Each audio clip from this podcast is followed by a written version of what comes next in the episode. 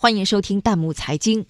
送走双十一，这个双十二依然套路满满。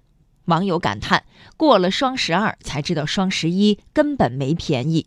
有请值班编辑卢海宁，实习编辑李天元。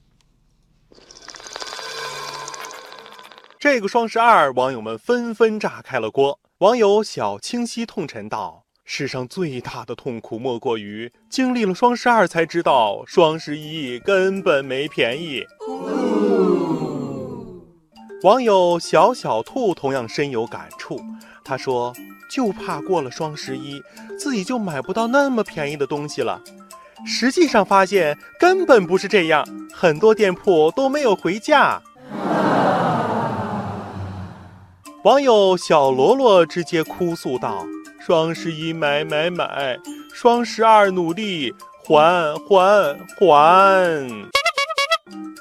听到了网友们的哀嚎，小编也跟踪了最近一个月化妆品和服饰类产品的价格变化。悲哀的发现，某八十八元的身体乳套装，这一个月价格压根儿没涨回来。某品牌大衣，双十一五百九十九，双十二竟然还便宜了三十块，这是什么道理？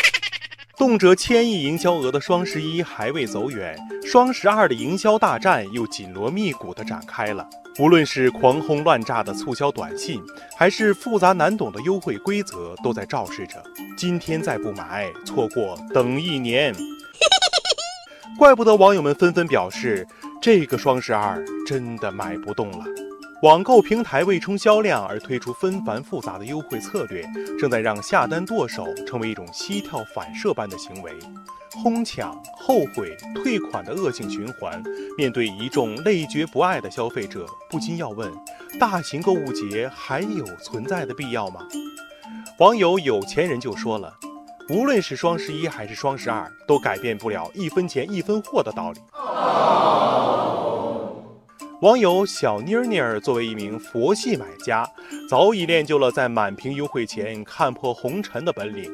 她说：“贫穷使我冷静，要学着绕过打折季，不花等待成本。”一名九零后网友小小天平时就怕麻烦，他说：“青睐七天无理由退货的店铺，不想退个货还得费劲儿拍照解释。”可以看到，随着消费者变得越来越精明，以往追求流量的营销时代已经一去不返。